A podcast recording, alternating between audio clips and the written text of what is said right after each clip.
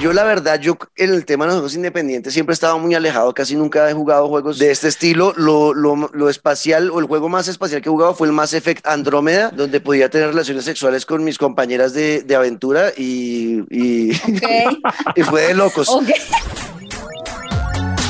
Llegando y patinando a la velocidad de la luz y con mis amigos. Hola, Juanca. Hola, ya tengo mis patines. Muy bien. Hola, Luisca. Denny, ¿cómo estás, doctora? Muy bien, gracias. Y hoy vamos a hablar de la reseña de Solar Ash, un juego independiente. Entonces, muchísima atención, por favor, y despega la nave.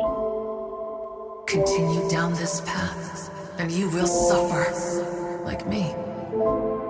Your every move intensifies my pain, your blind ambition, all your good intentions. Everything you touch turns to ash.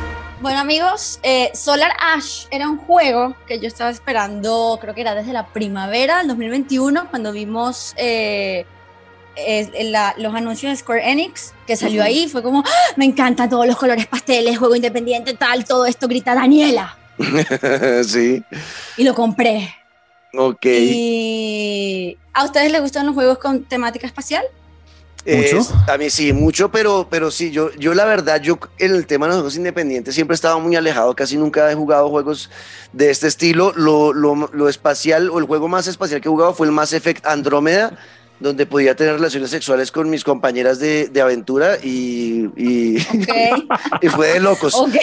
Fue de locos, pero esto es totalmente nuevo para mí. Eh, Dani, esto recordar que este Solar Ash no salió de la nada, ¿no? Eh, eh, no. Es, una, es un estudio que es Hard Machine, si no estoy mal, sí, Dani. Sí, Hard Machine. Que ya habían hecho un juego que era Hyper Light Drifter y que fue muy exitoso. Sí, entonces esto, es, esto no es una continuación, pero es básicamente como dentro del mismo universo de Hyper uh -huh. Light Drifter. Y de uh -huh. hecho maneja digamos que la misma paleta de colores de pasteles azules y el rojo siempre te va a indicar a que hay peligro o hay un enemigo. Digamos que la, la historia de, es un poco críptica y por eso hay a veces me medio confundo y medio pierdo, pero es un agujero negro que se llama el ultra vacío.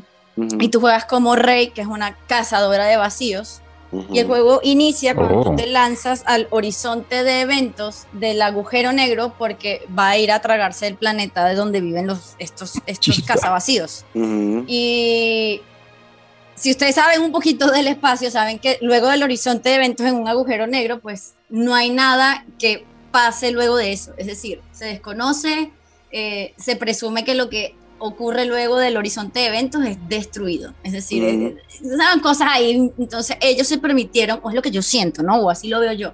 Uh -huh. Se dieron como la libertad de explorar qué ocurre después de que pasas el horizonte de eventos. Entonces okay. te consigues como en varios mundos desolados, pero patinas como en un plasma azul. De verdad, la mecánica del juego es deliciosa.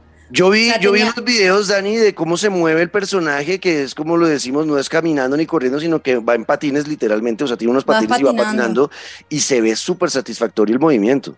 Es delicioso. Y jugarlo en PlayStation 5 ha sido todo un reto por la sensibilidad del, del DualSense, digamos que porque está para PC, PlayStation 4 y PlayStation 5. Uh -huh. Y en PlayStation 5 me ha tocado tener como mucha motricidad fina porque si no me caigo, me caigo y me morí, muerta. Uh -huh, uh -huh. Hay que tener mucha sensibilidad al moverse y es muy satisfactorio. Entonces la idea es encender como esta máquina que se llama el portal estelar como para desactivar el agujero negro y puedas salvar a tu planeta.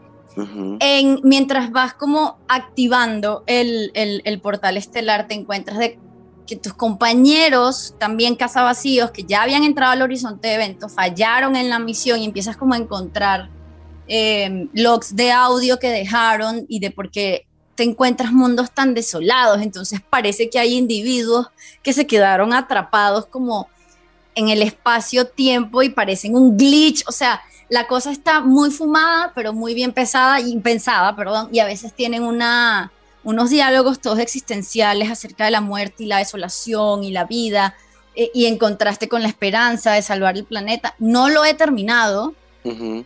pero me ha encantado.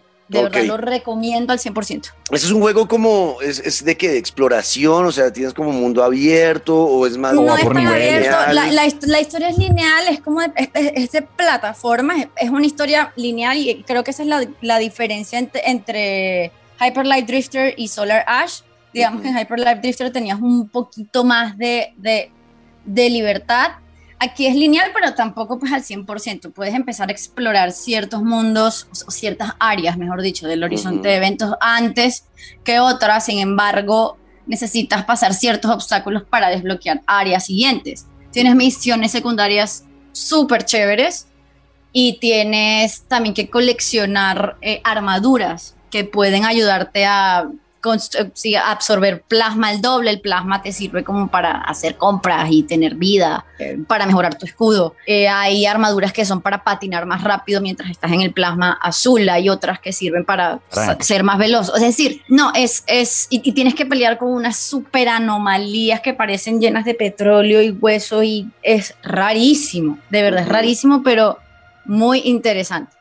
Ok, es un juego de plataformas y uno va como peleando con, con minions, con, con muñequitos. Va, uno cascándole a, bichitos o no. Algunos muñequitos, pero tienes que activar, para poder activar ciertos eh, como módulos del portal estelar, tienes que vencer a anomalías gigantes.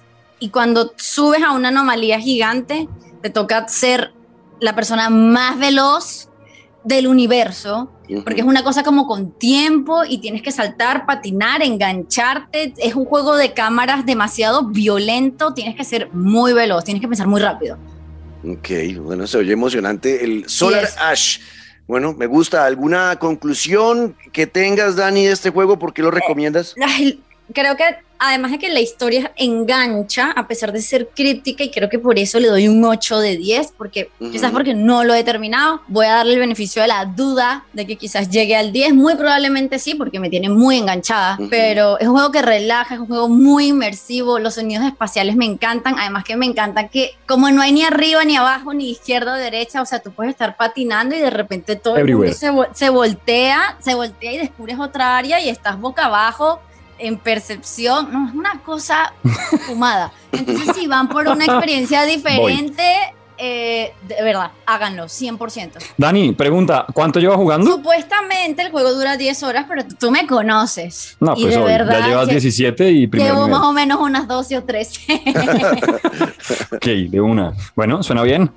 Bueno, muy bien. Bueno, Dani, cierre, cierre el episodio que usted la bueno, Bueno, bueno, entonces ya nos vamos patinando a la velocidad de la luz. ¿Tienen listos los patines? A ver si me alcanzan. Estoy listo, estoy listo. Estoy en patines, estoy en rachines. me daño al izquierdo. Los escucho en hashtag Pantalleros el podcast con mis amigos Juan que Scream, Luis Calguión al piso guerrero y Dani Javi. Besos, besos, besos. Bye. Chao. You can't save anyone.